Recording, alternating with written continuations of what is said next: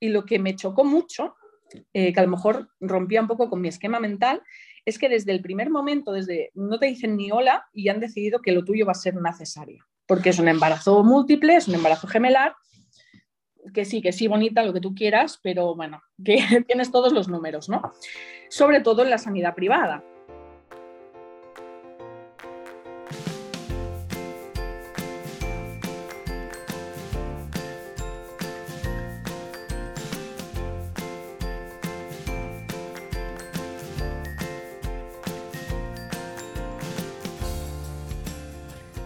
Bienvenida. Esto es Planeta Parto, el podcast en el que hablo con mujeres sobre sus relatos de parto y la manera única en la que dieron a luz a sus bebés.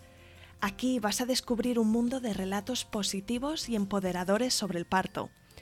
Yo soy tu anfitriona, Isabel Anthony, médico de formación, emprendedora, mamá de tres hijos y activista a favor del parto respetado.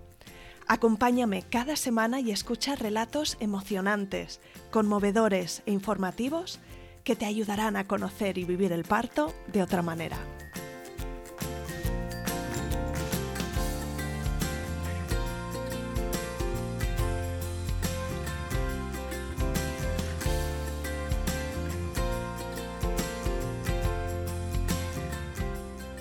Hoy te traigo a Nina Eriksen, mamá monoparental de mellizos. Nina vivió un embarazo de alto riesgo en pandemia. Parió por cesárea y tuvo un posparto que fue una montaña rusa. Nina explica con todo lujo de detalles cómo fue su experiencia con la reproducción asistida y una vez que se quedó embarazada, cómo vivió su embarazo con un enorme susto que tuvo en la semana 9 de gestación. Aunque Nina quería tener un parto lo más natural posible, a las 37 semanas le informaron de que sus niños venían grandes y que el primero de ellos estaba posicionado de nalgas y que por tanto tenían que programar una cesárea. A Nina se le juntó un posparto complicado, un duelo por una lactancia materna que no pudo ser y la pérdida de su propia madre por un cáncer que no fue diagnosticado a tiempo. El relato de parto de Nina es un testimonio a la resiliencia de las mujeres, la importancia de una buena atención y acompañamiento y lo mucho que las mujeres necesitamos apoyo, sobre todo cuando somos nosotras el centro de cuidados para nuestro entorno. Gracias por escucharme una semana más, por suscribirte al podcast y por compartir este programa con tus amigas embarazadas y entusiastas del parto en general. Empezamos.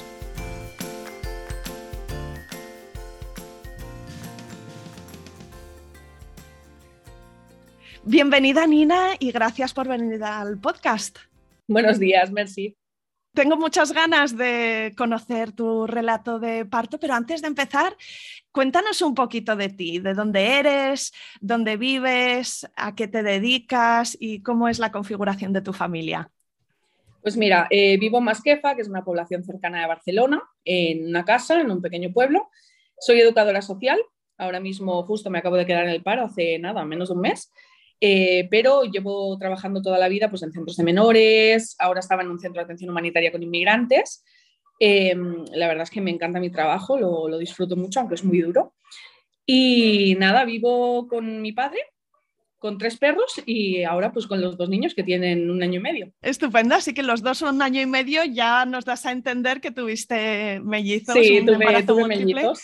Estupendo. Y por tu español no lo sabríamos, pero por tu nombre y por tu melena rubia, yo creo que no eres tus genes, ¿no? Quizás, ¿de dónde eres originalmente? Soy, soy catalana, soy catalana, soy nacida aquí, pero mi padre y toda mi familia paterna es de Dinamarca. Y de hecho tengo muchísima más familia en Dinamarca que aquí en España.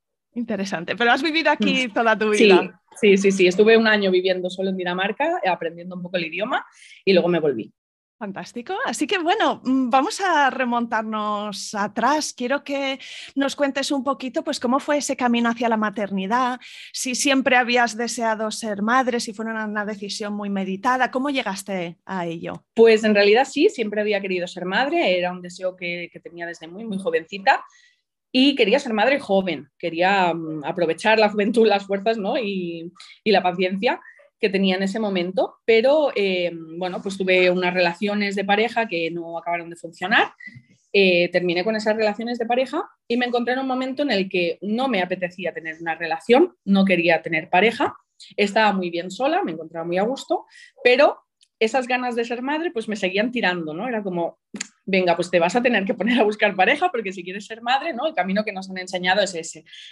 Eh, pero no llegaba, no llegaba, era como que es que no me apetece eh, buscar una pareja. Además, me daba la sensación al final de que me estaba forzando precisamente para ser madre. Digo, es que al final vas a estar haciendo un casting de padre en vez de buscar una relación de pareja. Digo, eso no va a funcionar, es un fracaso absoluto. Y bueno, estuve como en esa época un año, dos años y pues no avanzaba porque seguía sin querer pareja.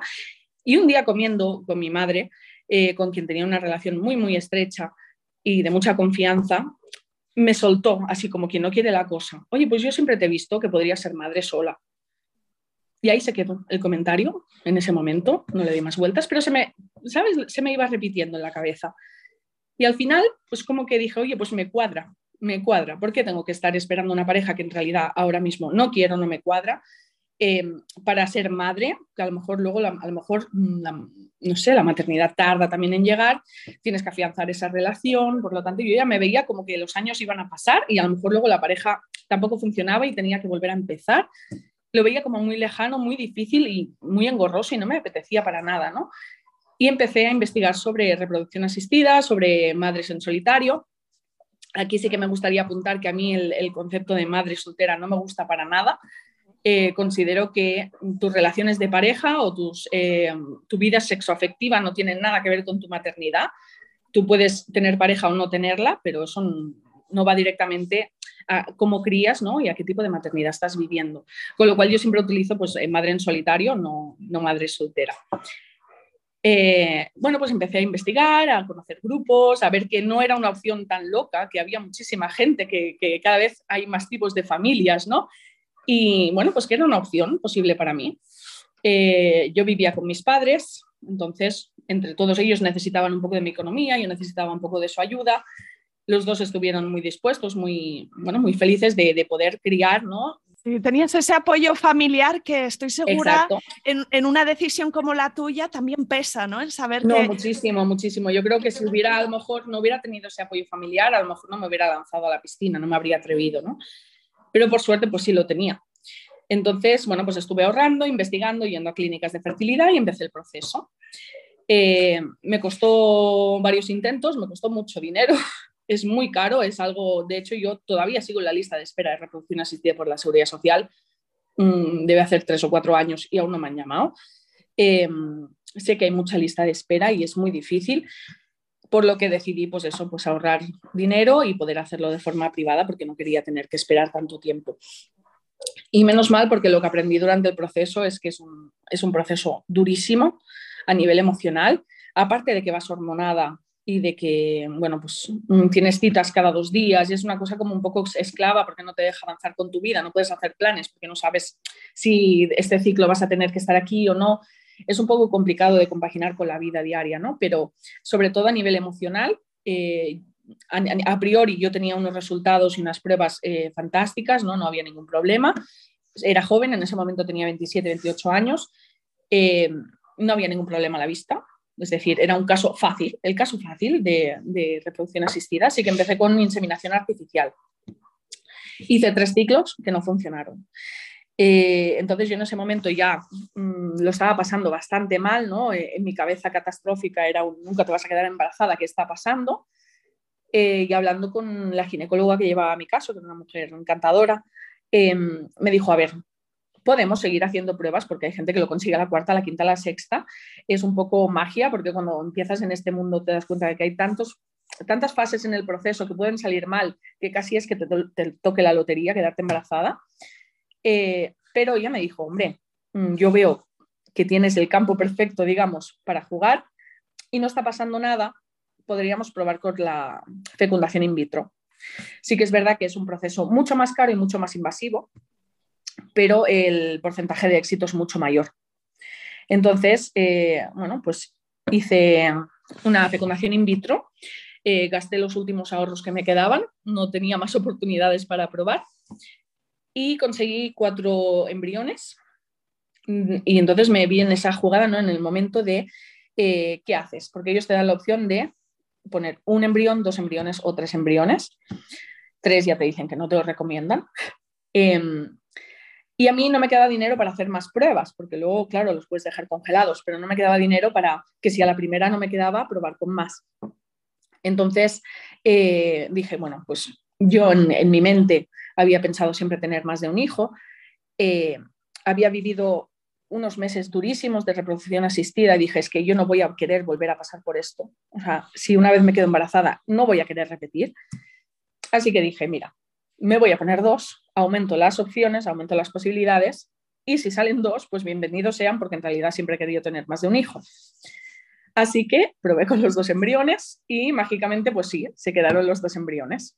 Así que esa primera, ese primer ciclo de fecundación in vitro tuvo, tuvo éxito y te dieron una buena noticia por partida doble, pero a la vez es muy posible que la alegría venga con un poquito de vértigo, ¿no? Cuando, cuando tienes esa confirmación de que van a venir dos bebés a la vez.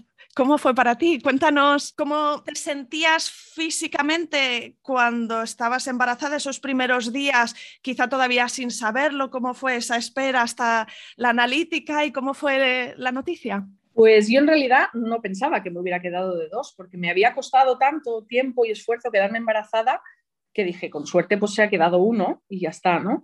Eh, entonces, claro, las primeras semanas tienes que esperar para la ecografía, para confirmar. Eh, y esos días, pues lo, único que yo me encontraba era muy cansada, tenía mucho sueño, mucho sueño, pero me encontraba bien. Entonces, yo tenía el lunes en la, clínica de reproducción asistida, tenía la, ecografía de confirmación, pero el sábado por la noche eh, tuve bueno, unas pérdidas de sangre. Entonces me fui al hospital y en esa ecografía de confirmar qué estaba pasando ¿no? con esas pérdidas de sangre, es cuando el doctor, así mm, casi sin pensarlo, me dijo, tranquila, que los dos están bien. Y yo dije, perdona, ¿qué acabas de decir? O sea, ¿cómo que los dos? Em, bueno, fue un momento muy chocante. Además, em, me acompañó una, en ese momento sí que tenía pareja, fue un, proceso un poco extraño. Sí que tenía una pareja, me acompañó a, a esa ecografía y se reía, ¿no? Porque me decía, es que lo ves, lo ves, te lo dije, te lo dije que iban a ser dos. Y en ese momento me acuerdo que, que mi madre ¿no? Eh, siempre me decía, Uy, es que como te salgan dos y me voy a Tombuctú, porque vamos, ¿qué vamos a hacer con dos bebés en casa? ¿no? Y la llamé por teléfono y le dije, bueno, vete comprando billetes de avión a Tombuctú. ¿No? Y ella ya entendió que es que habían dos bebés en camino. ¿Cómo fue el seguimiento? Yo entiendo cuando se hace reproducción asistida que una vez está confirmado el embarazo y todo está bien, pues entonces ya la clínica te, como que te da el alta y tú ya continúas o con la seguridad social o con una mutua si tuvieras, ¿no? Así que háblame un poquito de esto. ¿Dónde fuiste? En, mi mente aún no estaba yo decidida de mm, cómo iba a llevar ni el embarazo ni el parto, así que empecé con la seguridad social y por otro lado también por mi mutua. Eh, entonces, pues hacía, hice dos, mm, dos ecografías por la privada y el resto lo hice por la pública. Ahora os explicaré un poquito mm, cómo fue el proceso. Em, entonces, la primera ecografía que me hice aún fue con la eh, clínica de reproducción asistida, que fue como donde te dan el alta, correcto, hay un embarazo, bien, lo vemos todo bien, ahí escuché los corazones, estaba de cinco semanas. Em, y yo enseguida me cojo la baja médica, em, porque primero ya, cuando es un embarazo gemelar eh, múltiple, ya estás, la categoría ya es embarazo de riesgo ya empiezas así. Pero claro, yo trabajaba en ese momento, como te digo, en un centro de atención humanitaria con inmigrantes y trabajaba con usuarios que en ese momento pues tenían tuberculosis, tenían lepra, eh, hepatitis, entonces ya por un tema de riesgo laboral, aunque no me dieron por la mutua, que ese es otro tema, pero mi doctora, como trabajaba con los mismos usuarios, me dijo, tú no puedes estar trabajando en este momento, eh, había tenido las pérdidas de sangre, bueno, se habían acumulado como muchos que, bueno, muchas variables y yo ya pues me cogí la baja y ya no volví a trabajar. Eh, entonces eh, empecé por la privada y por la seguridad social y lo que me chocó mucho, eh, que a lo mejor rompía un poco con mi esquema mental, es que desde el primer momento, desde no te dicen ni hola y han decidido que lo tuyo va a ser una cesárea, porque es un embarazo múltiple, es un embarazo gemelar, que sí, que sí, bonita, lo que tú quieras, pero bueno, que tienes todos los números, ¿no? Sobre todo en la sanidad privada. Entonces, eh, como yo vivo en Masquefa, yo me estaba llevando el proceso en Martorell, en el hospital de Martorell. Entonces ahí la verdad es que hay un equipo de, comadronas maravilloso que está muy al día, que de hecho tienen la casa de partos en Martorell. a la que yo no podía optar porque era un embarazo de riesgo, pero el equipo de comadronas eh, es exactamente el mismo, el que trabaja en la casa de partos que en el hospital, con lo cual el acompañamiento a ese, a ese nivel súper bien, estoy súper contenta, ¿no? Y empecé a ver que, la, que pasaba, que al revés, ¿no? Que la privada como que me veía muy infantilizada, ¿no? Muy, um, sí, sí, tú estás soñando a lo mejor con un parto natural, pero a ver, chica, que tienes dos bebés, mm, que sí, ¿no? A lo mejor yo le decía al doctor, me fui a, no sé si fue a la Corachán, a hablar con un, con un ginecólogo para ver si quería ir a hacer el parto o no. Y le dije, yo quiero un parto lo más natural posible. Quizá luego mmm, pida gritos la epidural, no lo sé. Pero para empezar, a mí me gustaría probar, ¿no? Y él me dijo, sí, sí, claro, bueno, es que aquí hay, hay mujeres, imagínate, locas que no quieren ni ponerse la vía. Y yo pensé, ya está, aquí no voy a venir, porque si es una persona que tú le estás explicando que estás pensando en un parto natural y ya te está diciendo que como mínimo la vía te la comes, pues muy natural ya sé que no va a ser. Sí, además e, esa etiqueta que pone a las mujeres que lo piden, exacto, ¿no? Eh, exacto. Desde un juicio total, ¿no? De cómo no te vas a dejar poner la vía. Y bueno, yo de siempre, como había querido ser madre desde muy joven, había leído sobre embarazo, sobre eh, todo el proceso, entonces yo no sabía si iba a ser capaz o no, pero yo quería probar esa experiencia, eh, quería poder sacar a, mis hijos de dentro de mí, quería poder sentir, sí, dolor, pero sentirlo, ¿no? Poder vivirlo. Entonces, si ya me estás primero juzgando a las demás madres que deciden esto y segundo que me estás infantilizando y negando lo que te estoy pidiendo, pues me fui directamente al hospital de Martorell.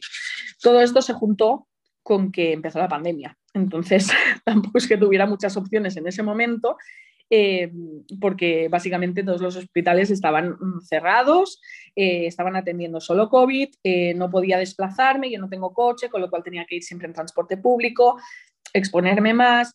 en ese momento dije, mira, mm, me está causando más estrés el pensar cómo lo voy a hacer eh, que no vale la pena, ¿no? Si estoy contenta con el equipo de comadronas que hay en Martorell, pese a que obviamente no me van a dejar ir a la casa de partos, pero va a ser el mismo personal que me va a atender, pues yo ya con eso ya estaba contenta. Entonces yo el proceso, todo el proceso lo llevé ahí.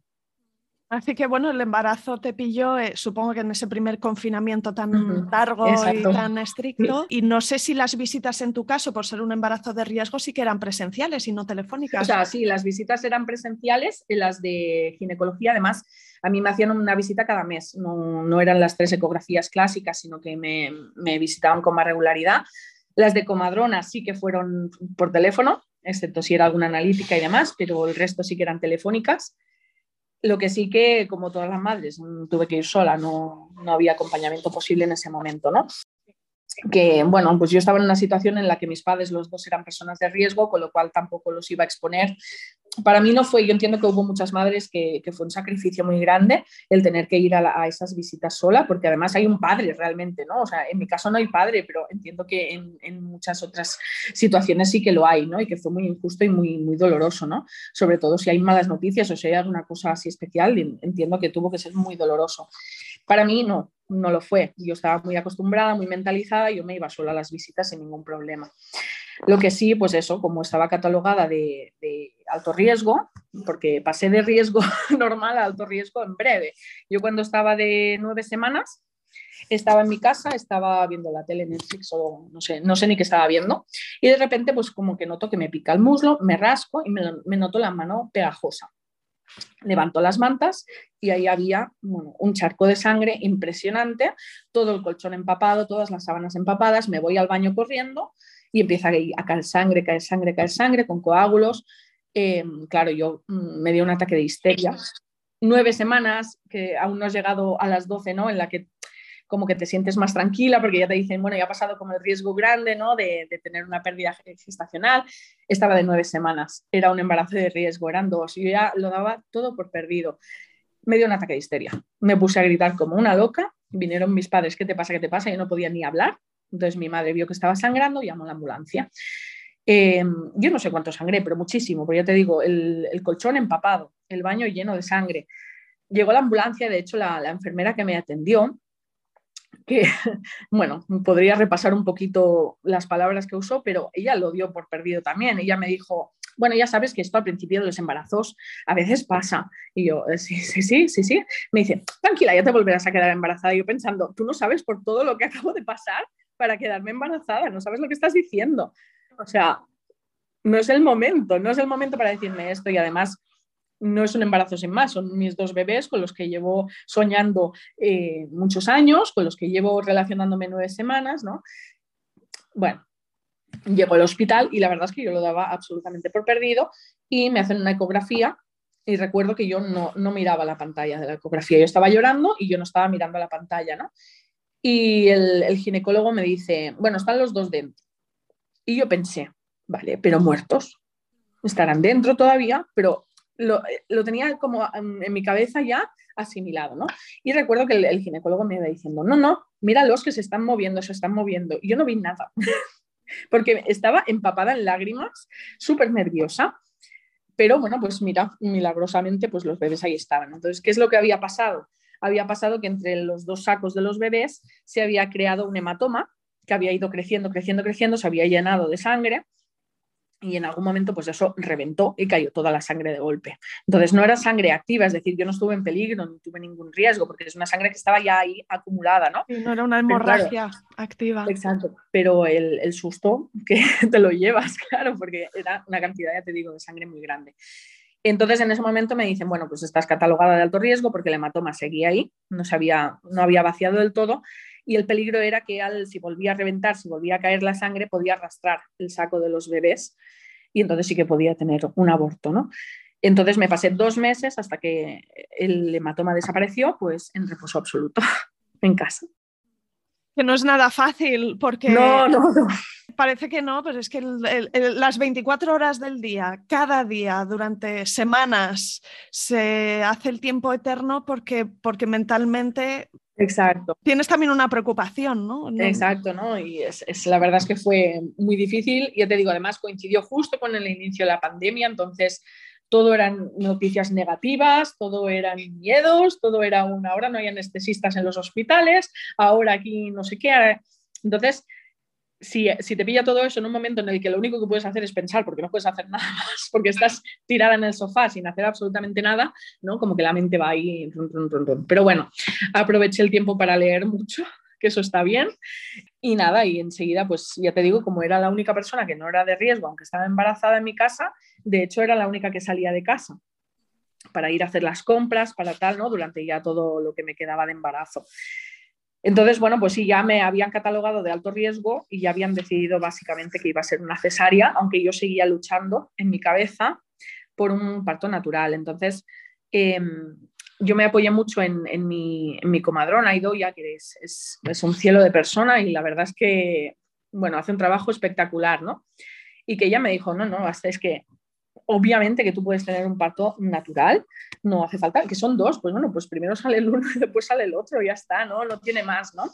Eh, pero en el hospital pues se habían juntado varias cosas, ¿no? Eh, este riesgo que había tenido con el hematoma, eh, que era un parto múltiple, que yo tengo obesidad, entonces yo ya estaba, ¡uf! Uy, uy, lo de ser gorda, no, no lo llevan nada bien ahí. Entonces yo ya obviamente yo iba a tener hipertensión, iba a tener, eh, ¿cómo se dice?, el azúcar, ¿no? la diabetes gestacional, yo lo iba a tener todo. Luego al final no tuve nada. Obviamente me cuidé y tuve pues mis de esto, ¿no? Pero eh, sí que es verdad que, que, la gordofobia en la sanidad es, es, alarmante y a mí me echaban bronca cada vez que iba a la a la ginecóloga, me, pesaban, lo primero, antes de entrar a nada, primero pesarte. Y me da igual si había aumentado medio kilo o tres kilos, porque la bronca me la llevaba igual. Entonces, ella me decía, es que no te puedes engordar más. Y digo, a ver, si estoy de 20 semanas, me quedan 20 semanas más, ¿cómo no voy a engordar si tengo dos bebés? Entonces, ¿qué quieres? Que haga dieta y que no coma yo. Es que no tenía ningún sentido lo que me estaban diciendo. Yo ya parto de este peso, sí. Sabemos que es un riesgo, sabemos que la obesidad no es positiva, pero ya está, yo ahora mismo no puedo hacer nada con este peso, parto de este peso. Es que tendré que coger peso si cojo dos bebés, es que mm, es lo que hay, ¿no? Eh, pero bueno, al final eh, sí que fue una situación que me creaba mucha ansiedad el ir a las visitas, porque ya te digo, lo único que existía era ver si había cogido un, un kilo o no, había cogido un kilo o había cogido tres. Entonces, como que me miraban desde, desde el miedo, ¿no? desde el medicalizar mucho eh, mi proceso, porque claro, tienes un montón de variables de riesgo, ¿no? que eran pues eso, el parto múltiple, que había tenido eh, riesgo de aborto y la obesidad. Pero esa obesidad se quedó en el papel, porque en realidad no se desarrolló ningún problema asociado a la obesidad, ni la hipertensión, de hecho yo es que soy hipotensa de naturaleza, ni la diabetes gestacional, porque nunca me dio el azúcar alto. Hace mucho daño porque para nosotras las mujeres cada embarazo y cada parto es una experiencia única que quizá vivamos una, dos, tres veces, pero es muy significativa en nuestras vidas. Es increíble que, que se olviden de eso. Sí, sí. Entras allí y la verdad es que como que pierdes un poco la personalidad, ¿no? Además, hay, hay un... yo soy una persona como bastante echada para adelante, pero claro, llegaba allí y me hacía muy pequeña, ¿no? Veías a la gente con batas que te decía, no, riesgo para los bebés, tal, y te hacías pequeña, pequeña, pequeña, y al final ya te digo, gracias al acompañamiento de, la comadrona, ¿no? Que por detrás me iba diciendo, tú ves allí, ni escuches, ni escuches que te miren a los bebés y sal de allí y tú y yo vamos haciendo el proceso por otro lado y ya está. ¿no? Entonces, ya te digo que menos mal, ¿no? que aunque no era presencial, sino que eh, era pues a través de Zoom también, pero la verdad es que el acompañamiento a ese nivel súper, súper bien. Eh, bueno, me dijeron que eran dos niños, eh, que para mí para mí fue, fue un poco triste porque, claro, yo quería niñas, quería o, dos niñas o un niño y una niña. Me salieron dos niños, porque la vida es así, ya te enseña a, aceptar ¿no? y a, adaptarte. Y, y, la verdad fue triste, no, no por el hecho de que fueran dos niños, sino porque yo tenía muy claro que no iba a volver a pasar por un embarazo. Y claro, pues era el perder la opción a tener niñas. Sí, pero la verdad es que depende con quién lo hablas, ¿no? Hay como un poco de tabú al decir, ostras, pues que yo quería niñas, sí, pues es lo que había imaginado y ahora pues está genial que tenga dos niños porque los quiero más que, a nada, ¿no? Pero mm, pues sí, hay que hacer un pequeño duelo por esas niñas que no voy a tener, ¿no? Porque yo ya, sé que no las voy a tener. Entonces, bueno, pues me dijeron que eran dos niños, eh, pasó el embarazo Nina, yo lo que entiendo es que tuviste un susto, eh, estabas muy cansada al principio, pero también mencionabas como que no desarrollaste ninguna de estas complicaciones, o sea, que te encontrabas bien una vez pasaste. Vale, cuéntame. O sea, no desarrollé ni preeclampsia ni tuve diabetes, pero yo me encontré mal todo el embarazo. Em, sí que esas primeras semanas lo que noté fue eso, pues mucho cansancio, eh, dolor en el pecho y demás, pero a partir de la semana 12, que es normalmente cuando te dicen estos síntomas ya se rebajan, ¿no? Si has tenido vómitos, pues ya no vas a tener. Y yo es cuando empecé a vomitar. Y ya me tiré vomitando hasta el último día que me fui a parir. Esa mañana yo seguía vomitando, todo el embarazo vomitando. Y además de eso, se me juntó que realmente a mí me vinieron niños muy grandes. Es verdad que vengo de familia danesa y que en mi familia se han parido niños de 6 y 7 kilos. Sí, es verdad. Pero claro, eran dos.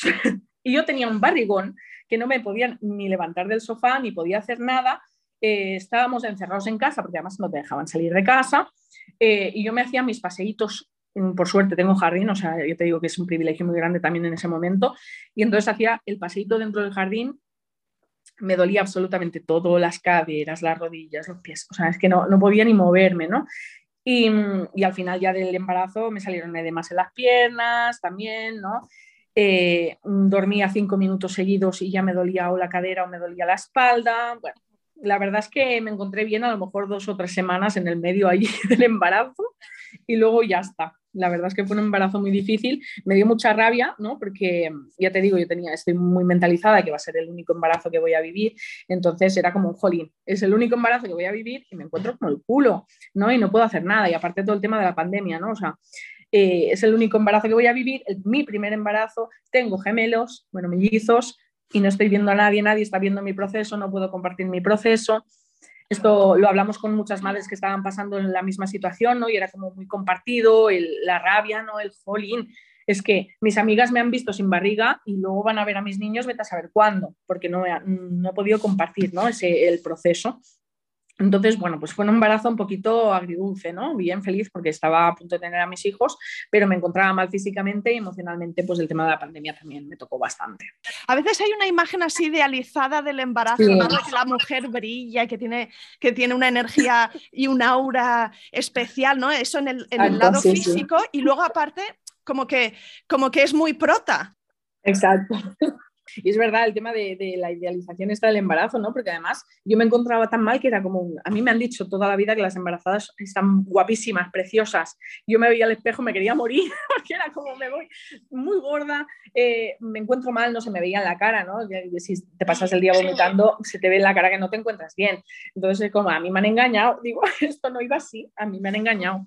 Pero bueno, oye, mira, cosas que pasan. Decías que eh, pudiste leer mucho y que también tenías, habías tenido siempre, ¿no? Como, como esa curiosidad, eh, ese interés por, por, el embarazo, el parto, la maternidad. Entonces, cuéntame un poquito qué preparación eh, buscaste? Ah, si hiciste algún curso, si, ¿qué, qué, trabajo hiciste con Idoya, si algún libro te marcó.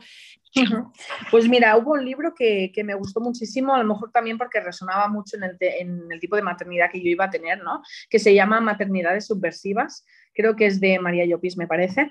Y, la verdad es que fue mm, maravilloso leer, pues es un relato de historias, ¿no? De tipos de maternidades que se salen un poco de la norma. Y maravilloso, la verdad es que está genial. Hay en algunos incluso que te choca y como que internamente también tienes que hacer un trabajo, ¿no? Porque, bueno, prejuicios tenemos todos, evidentemente, y hay que hacer un trabajo, ¿no? Precisamente cuando lo notas es que tienes que hacer algo con ello, ¿no? Pero la verdad es que el libro es eh, maravilloso.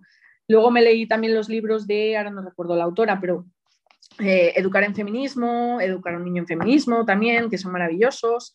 Eh, de lactancia leí también un par de libros, porque yo tenía muy claro que quería dar lactancia materna exclusiva. Ese fue otro duelo que me tocó trabajar después. Em, entonces, bueno, y a partir de, con Idoya sí que es verdad que lo que es la clase preparto las empezamos muy tarde porque nos pilló la pandemia, eh, se tardó en poder mm, empezar con todo el tema esto de las clases de Zoom y tal, vino un poquito más tarde, ¿no? Al principio todo el mundo creíamos que era cosa de 15 días y que íbamos a volver y luego era una semana más, una semana más, hasta que aceptamos que teníamos que buscar otras formas de relacionarnos y de hacer las cosas porque eso iba para largo. Entonces mm, me pilló que me quedaban, no sé, un mes para parir. Entonces hice muy pocas clases de preparto, hice muchas de posparto, pero de preparto muy poquitas. Pero bueno, pues con ella eh, trabajábamos mucho el tema de entender lo que es un parto natural, eh, que el tema de que una mujer embarazada no es una mujer enferma y que el parto no es algo que tenga que ser medicalizado porque es algo natural que hemos hecho durante muchos siglos. Entonces, pues te explicaba pues ya cosas más técnicas, ¿no? Posturas, entonces hacía pues los ejercicios con la pelota de pilates y demás, ¿no? Y yo encarando desde el principio a poder hacer ese parto natural, ¿no? Eh, ¿Qué pasó? que estaba de 37 semanas, que en embarazos múltiples se considera término. Esos niños venían muy grandes. Y en esa ecografía de las 37 semanas resulta que a último momento uno de los bebés se había girado, se había puesto de culo. Entonces ya me dijeron, mira, o sea, si encima se ha puesto un niño de culo, eh, el primero además, que no es que tenga la opción. Sí, claro, si, es el segundo, el segundo bebé, pues bueno, cuando sale el primero hay sitio para girar y demás.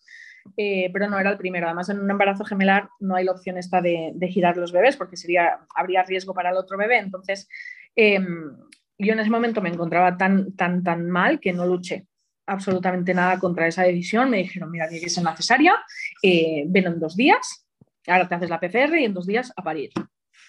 Y yo me encontraba tan mal y tenía tantas ganas de terminar con el embarazo que no lo luché, la verdad. Eh, entonces, bueno, pues me hacen la PCR y al cabo de dos días me levanto para ir al hospital y rompo aguas. Digo, mira, clavado. Así que nada, me fui para el hospital y eh, fui con mi mejor amiga a parir. Y de hecho yo había hablado con el hospital, ¿no? El, en ese momento, por el tema del COVID, solo podías llevar un acompañante que tenía que ser el mismo durante toda tu estancia en el hospital. Es decir, tú entras con esa persona y sales con esa persona. ¿Qué pasa? Que yo no tenía nadie que pudiera estar, si iba a ser una cesárea, además estás más día ingresado, pues tres, cuatro, cinco días, 24 horas al día dedicándome su tiempo, porque mi mejor amiga pues también tiene una niña y estaba dando el pecho, con lo cual eh, pues no podía ser.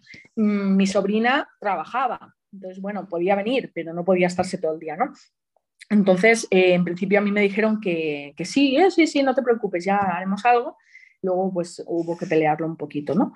Pero, claro, al me dijeron, no, es que tiene que ser la primera, la única persona que entra. Digo, mira, si hacemos eso, mi mejor amiga, cuando yo haya parido y haya pasado el primer día, ella se va a ir a su casa a dar de mamar a su bebé y yo me voy a quedar sola. Y estás hablando de una mujer que ha pasado una cesárea y que tiene dos bebés. Tú misma me vas a tener que poner una enfermera para mí sola, ya me dirás ah, bueno, bueno. y entonces ahí como que recapacitaron un poco, ¿no? Entonces tuve una acompañante de día, que era mi mejor amiga, y una acompañante de noche, que era mi sobrina, que ya venía a pasar la noche conmigo, ¿no?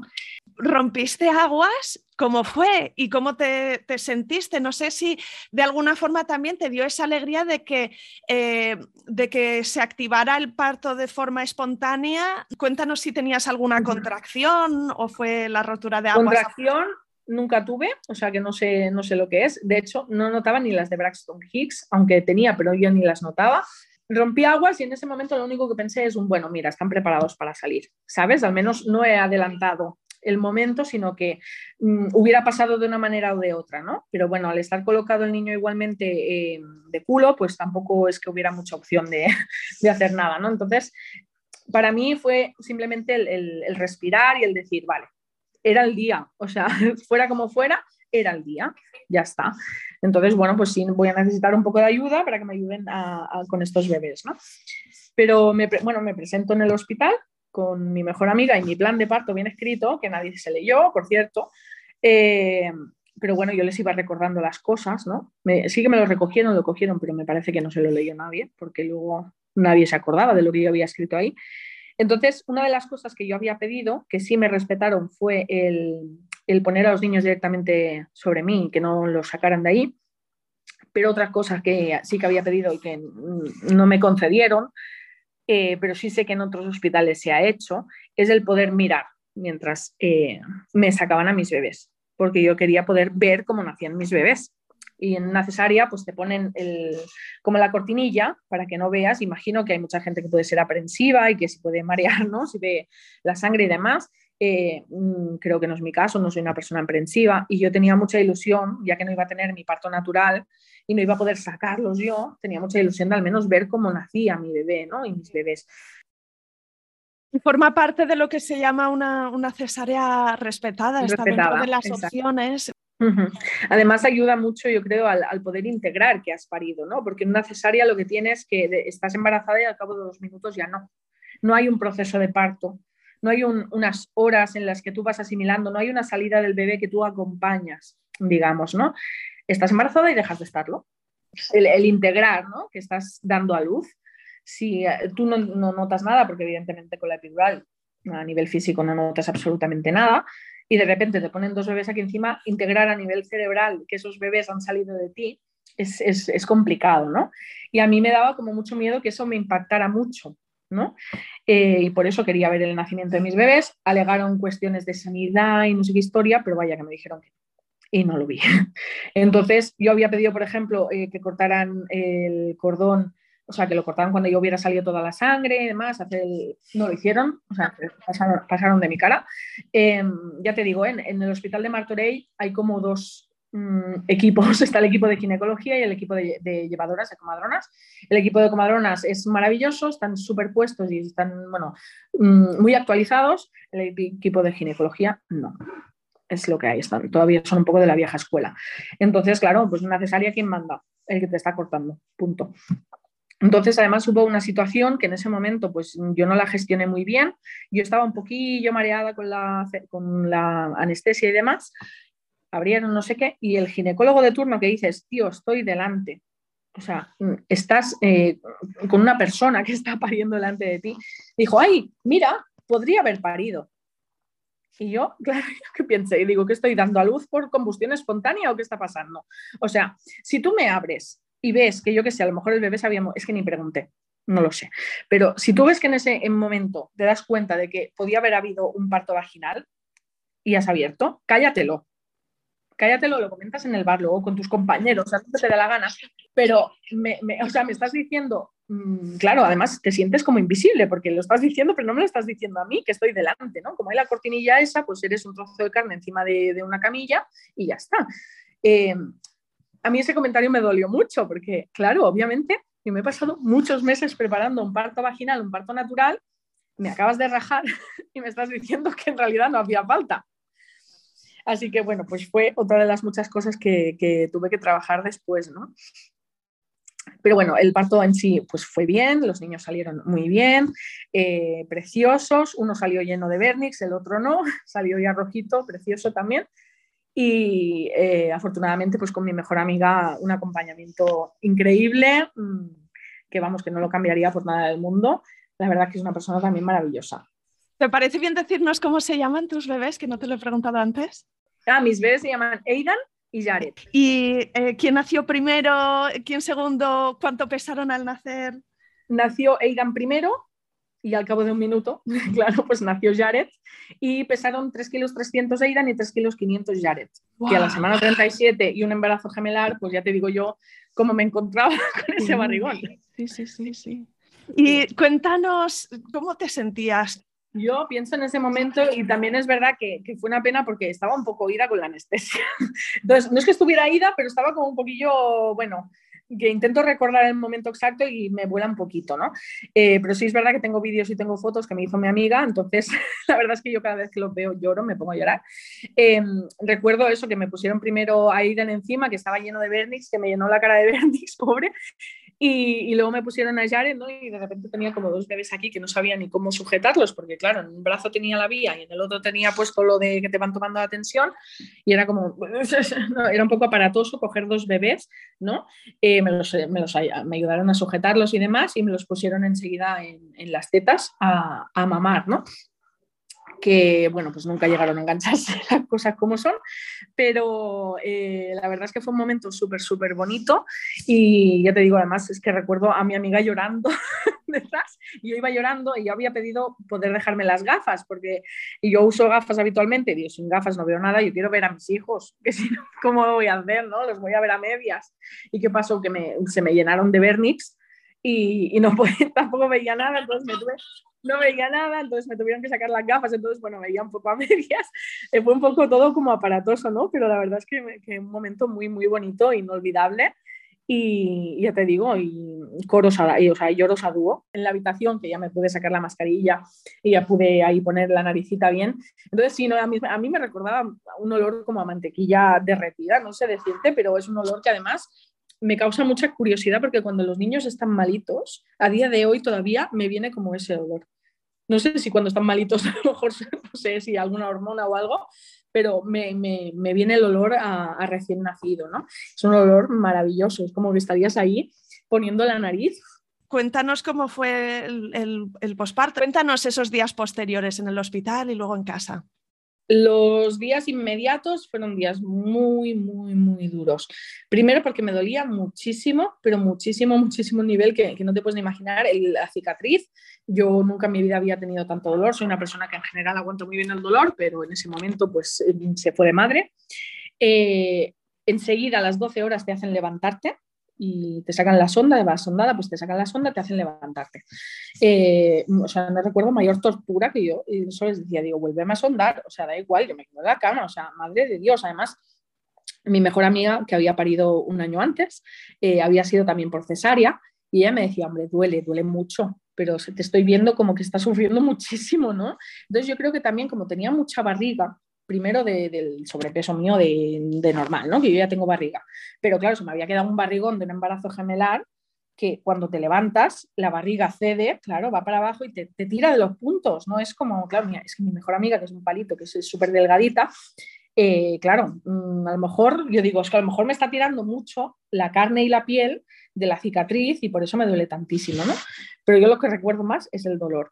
Y luego la privación de sueño, que eso supongo que lo hemos vivido todas las que hemos sido madres, pero yo tardé como cinco días en poder dormir 20 minutos. Y mm, eran dos bebés. Yo estaba como muy, mm, muy concienciada de que iba a conseguir la, la, lactancia materna exclusiva. Entonces, o tenía un bebé en la teta, o tenía el otro, o tenía el sacaleches para estimular. Entonces, 24 horas estaba con las tetas al aire y trabajando esa lactancia que eh, Aidan especialmente nunca consiguió. Porque eh, yo creo que a lo mejor, pues no lo sé si, si es, no llega a ser prematuro, porque 37 semanas no se considera prematuro, pero sí que había como un poco de inmadurez a la hora de la succión, no llegaba a succionar bien. Entonces, esa misma noche ya me ofrecieron el típico de la ayudita, del biberón, y mm, recuerdo otra de las sensaciones que tuve eh, del pánico extremo. O sea, nunca había tenido tantísimo miedo a que mis hijos estuvieran pasando hambre, ¿no? Y yo había leído la, teoría, que con el calostro suficiente, que no hace falta, te lo pones en el pecho y ya está. Perdona. Pero en ese momento a mí me invade el miedo, me invade el pánico absoluto y, pues ya cae el biberón.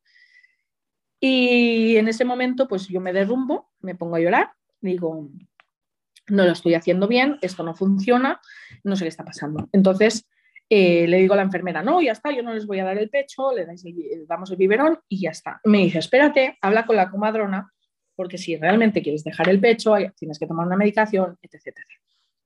Entonces viene Laura, que es otra de las comadronas de, de Martorell, eh, que además ya la conocía porque es de Masquefa también. No tenía una relación estrecha, pero sabía quién era. Y una maravilla. O sea, se pasó, no sé si tres, cuatro horas conmigo. Me dijo, cada vez que toque toma, pícame, yo vengo y hago toda la toma contigo, te ayudo, te acompaño. Eh, la verdad es que fue maravilloso porque además coincidió conmigo todas las noches que yo estuve ingresada y se pasaba la noche conmigo. O sea, increíble, es un acompañamiento brutal, ya te digo, también a nivel emocional, ¿eh? no solo de cómo tienes que colocar o no al niño. Entonces, bueno, pues pasé cinco días en el hospital. Eh, Laura me recomendó quedarme uno más por el tema de la lactancia materna, más que nada, para que me pudiera acompañar pero yo ya estaba cansadísima del hospital, eh, me sentía también culpable porque estaba, claro, mm, mi sobrina venía a pasar las noches conmigo y luego al día siguiente se iba a trabajar y se iba a trabajar ocho horas en una fábrica, entonces la pobre también iba cansadísima. Eh, mi mejor amiga también se pasaba todo el día en el hospital conmigo, entonces yo también me sentía culpable, entonces yo ya me quería ir a mi casa, tenía a mis padres, que son, eran los referentes para mí, ¿no? Y no habían conocido a sus nietos porque no se permitían las visitas, yo me quería ir, entonces ya me fui a mi casa. Entonces, el momento presentarle los bebés a mis padres fue, bueno, yo creo que me acordaré toda la vida, fue maravilloso, o sea, que fue un momentazo increíble, ¿no? Eh, ellos estaban súper nerviosos, sobre todo mi padre estaba súper nervioso, mi padre es una persona muy niñera, le encantan los niños, le apasionan. Eh, y en casa, el quedarme en casa ¿no? y el aposentarme, a mí me acrecentaron mucho los miedos, ¿no? Y de hecho tardé como nueve meses o diez meses en poder dormir con la luz apagada. Yo dormía, me compré una lamparita pequeña y no podía apagar la luz porque me daba el pánico de si durante un minuto no soy capaz de verlos, a lo mejor es suficiente para que le haya pasado algo a uno de los bebés, ¿no? Porque sí, tú te duermes, pero si lloran, para mí necesitaba esa inmediatez de abrir el ojo y ya estar viendo a los bebés, ¿no? y me daba como mucho miedo. Entonces, eh, la verdad es que fueron, sobre todo las primeras semanas, primeros meses fueron muy, muy duros porque no dormía, básicamente, porque o mm, estaba uno despierto o estaba el otro. Entonces, eh, si dormía cada noche 20 minutos seguidos, podía tirar cohetes. 20 minutos de sueño seguido. Es, es agotador. Entonces, bueno, pues mm, por suerte pues tenía el apoyo de mis padres, entonces durante el día pues muchas veces los ponían en la cunita, que teníamos una cunita en el comedor, ellos dormían conmigo, hacíamos colecho y seguimos haciendo colecho. Eh, y podía dormir a lo mejor un par de horas por la mañana, eh, pero eso era todo lo que dormía, básicamente iba muy, muy cansada. Entonces, lo que es mi posparto inmediato, eh, sí que en relación a los bebés, yo estaba muy feliz, eran dos bebés que lloraban mucho, pero que, eran, me parecía la cosa más bonita del mundo y me parecía increíble haber podido hacer esos dos bebés tan bonitos, ¿no? Eh, pero sí que es verdad que aquí te, explicaré un poquito lo que me pasó, que es que durante, durante la última etapa de mi embarazo y el posparto mi madre empezó a enfermar. Empezó a tener problemas para orinar y mucho dolor, mucho dolor. Empezó a perder peso de una forma descarada. Eh, y bueno, pues estábamos en pandemia. Si mi madre se iba de urgencias, la mandaban a casa con un paracetamol y los buenos días y le decían, señora, no venga aquí para nada porque estamos en pandemia, las cosas no son así. Eh, le cambiaron la sonda como mm, cuatro o cinco veces a la semana porque no funcionaba, porque se atascaba, lo que sea. Eh, bueno, recibió una no atención mm, bastante, bastante heavy. ¿no? Entonces, cuando los bebés tenían dos meses, le diagnosticaron cáncer terminal. porque en una de esas que sí que la ingresaron, pues descubrieron que, anda, pues sí, pues esta señora pues está muy mal, ¿no? Y se había pasado meses y meses y meses eh, suplicando ayuda, ¿no? Pidiendo ayuda que no recibió nunca. Y cuando la recibió, pues ya no se podía hacer nada. Entonces, ¿qué pasa? Que a mí me pilla un posparto con dos bebés, eh, sola, entre comillas, y que tenía el apoyo de mis padres, pero no hay una pareja con la que puedas eh, repartir esa carga mental o repartir las noches o repartir ¿no? el trabajo. Em, se me junta todo eso con el acompañar a mi madre a, la muerte, ¿no? Dura dos meses. Y bueno, pues finalmente, pues a la muerte, ¿no? al final eh, es pasar un duelo, que fue un duelo muy duro, que yo no te puedo decir que lo haya terminado, porque ese duelo yo no sé si me va a acompañar toda la vida, pero de momento todavía me acompaña, ¿no? Eh, se me junta con eso, con el posparto. Y se me junta con que mi hijo nace con una malformación en el pie, porque Aidan nació con el pie eh, hacia adentro, se llama pie zambo, pie quinovaro. Eh, es una malformación que, bueno, que una vez se hace una operación, una pequeña operación, y se ponen unas férulas, y al cabo de cuatro o cinco años se retiran las férulas y no, va más allá. Quiere decir que no es, no es mm, algo que le vaya a complicar la vida, más allá de llevar las férulas 12 horas al día, que he unido, pero bueno, que no, no es un drama, ¿vale? Pero en ese momento a mí nadie me atiende porque estábamos en pandemia. Entonces, nadie me dice qué es lo que tiene mi hijo. Yo veo que mi hijo tiene el pie mal, pero nadie me da cita, nadie me lo quiere ver. Entonces, hago todo un proceso de ir a clínicas privadas eh, para ver qué le pasa a mi niño, ¿no? A fisioterapeuta infantil, a osteópata, bueno, un montón, ¿no? Hasta que acabo en la Fundación Ponsetti, que precisamente son especialistas en pie zambo y puedo empezar el proceso.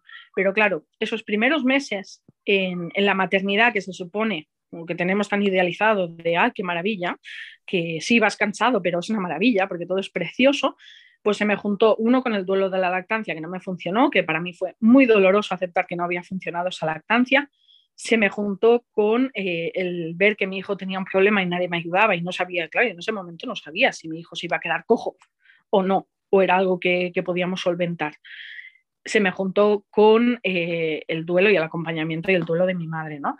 Entonces, mm, sí que es verdad que yo tuve un posparto muy, muy complicado, que yo ahora miro hacia atrás y digo, no entiendo cómo no tuve depresión por parto, porque tenía todas las papeletas, pero todas, pero mi cerebro, pues mira, se quedó ahí guerreando y no, no sé, pues aguanté, aguanté el tiro. Dije mucho, mucho, mucho de tu fortaleza, ¿no? Cuéntame qué, descubriste de, ti misma en todo este proceso, porque yo hablo de tu fortaleza, que es lo que veo desde fuera, quizá tú le darías otro nombre o, lo describirías de otra manera.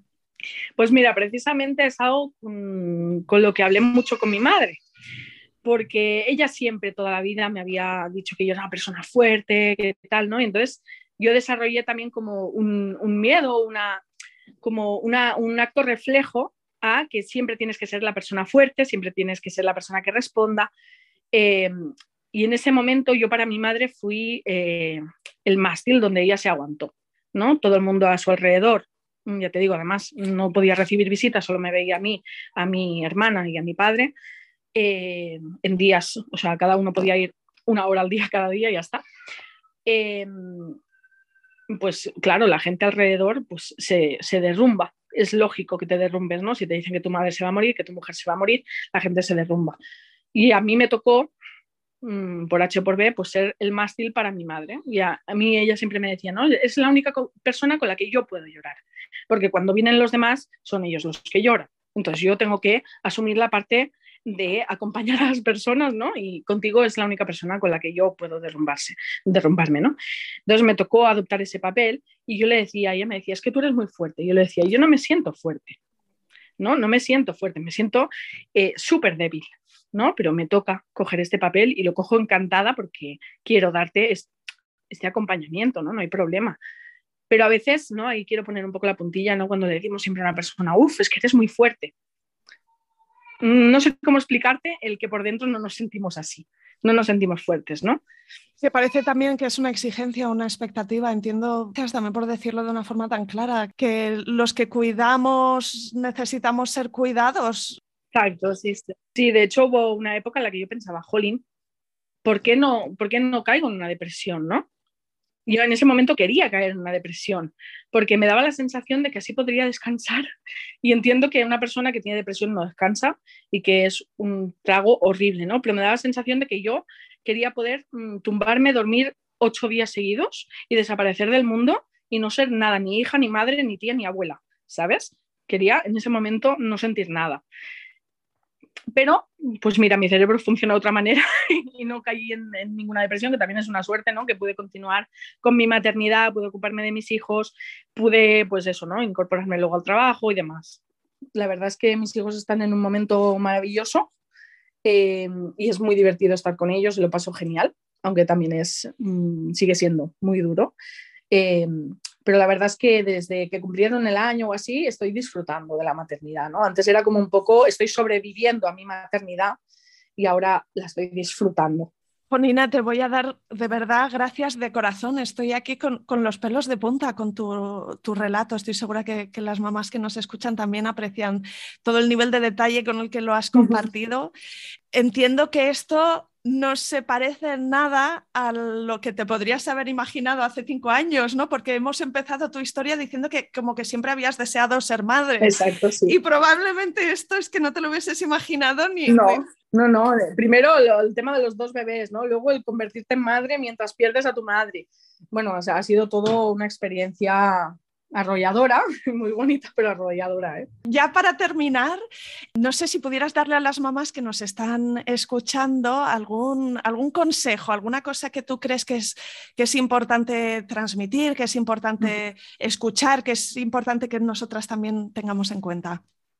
Yo diría que sobre todo escucharnos a nosotras mismas y pedir ayuda que a veces nos cuesta mucho el, pedir ayuda ¿no? y el mostrarnos frágiles delante de los demás. Yo es algo que he tenido que trabajar mucho y el, porque a veces ¿no? El, sentirte frágil como que lo asociamos a ser débil y no tiene absolutamente nada que ver. Y tenemos que poder aprender a, pedir ayuda, ¿no? ya sea a nivel emocional, o sea a nivel logístico, o sea no, de, de, cualquier tipo. ¿no? Y otra cosa sería también ¿no? el salir un poquito de lo que nos han enseñado y eh, yo recomiendo, yo sigo, aunque mi maternidad ha sido muy dura de momento, yo sigo recomendando que esas mamás que están allí, que no saben cómo ser mamá porque no tienen pareja o porque con su pareja pues no encaja lo que sea, que hay otras opciones, ¿no? Que hablamos un poco la mente y que, bueno, cada vez hay más familias monomarentales y cada vez habrá más y es una realidad que nos podemos plantear, ¿no? De momento al menos que lo tengamos en mente que es una opción para nosotras. De verdad, de corazón, Nina, mil millones de gracias por estar aquí conmigo hoy. Nada, muchísimas gracias a ti porque además, ya te digo, explicar nuestras experiencias de parto también es sanarlas un poco y, compartir es sanar también. Así que muchísimas gracias a ti por darme la oportunidad de venir aquí a explicarte.